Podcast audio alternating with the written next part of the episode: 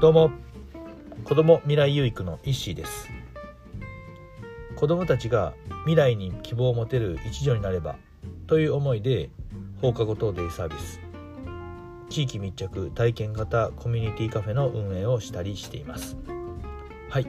ということで、えー、今日もですね賢人たちからの運命を変える質問、えー、松田美弘さんが書かれた本の、えー、質問に答えていきたいと思います。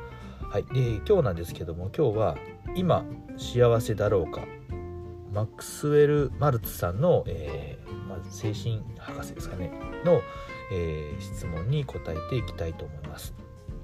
で、えー、今幸せだろうか、まあ、自分自身はまあ幸せだなと思うんですけども人って、まあ、どうしてもねこう何て言うんですかね他人との比較とかをしたりとかまあ自分に今あるものではなくないものこうなりたいとかこれはねこうだからこういうふうなことが自分にはないとかって、えー、考えてしまってでなんか自分にはできないっていうことばっかりにこうフォーカスしてしまって本当にそこにまあ自分自身にはすごく豊かで大切なものっていうのがもうすでにあってそれは幸せの何者でもないはずなのに、まあ、そこには目がいかずにまあなんか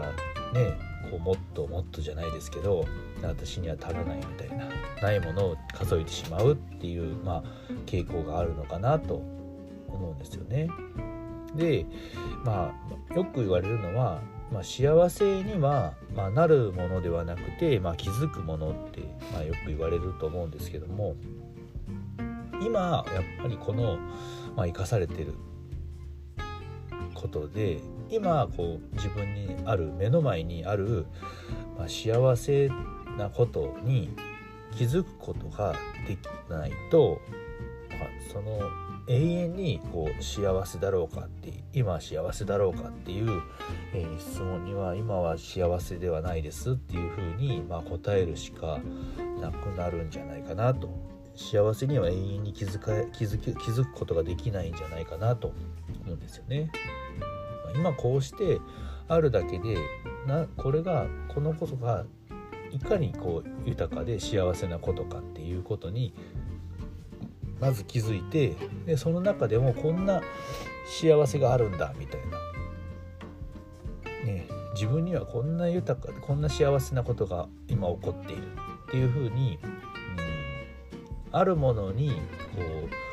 うある幸せに気づくことで本当に、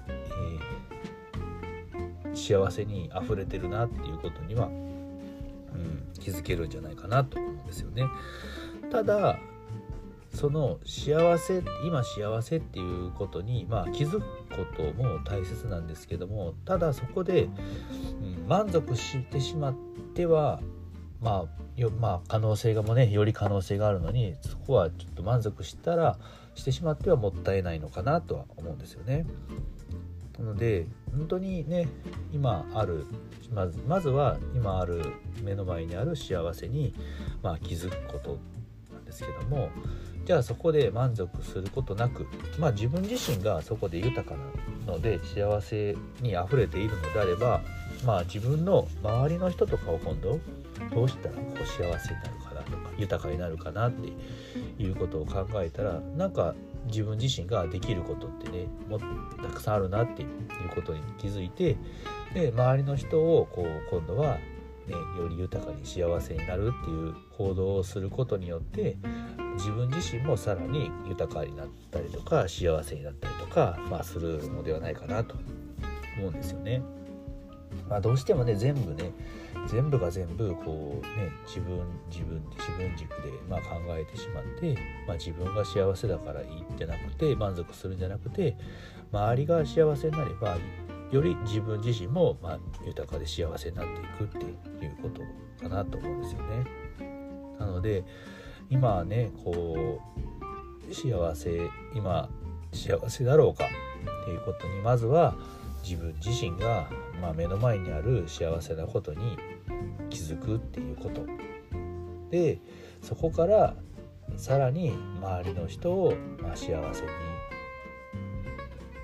したりとか周りの人が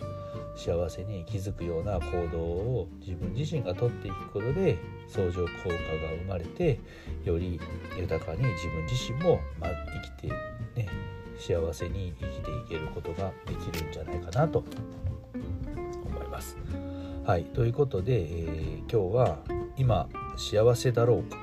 ね、幸せは本当に今目の前にたくさん幸せにあふれているとまずはそれに気づくことでそこからそれに気づけたら今度は自分の周りを周りの人を幸せにしてで自分自身もさらに幸せに豊かに生きていくっていうことかなと思います。はい、ということで今日は「今幸せだろうか?」という質問に答えてみました、えー、最後まで聞いていただきありがとうございます。では今日も未来有益な一日を。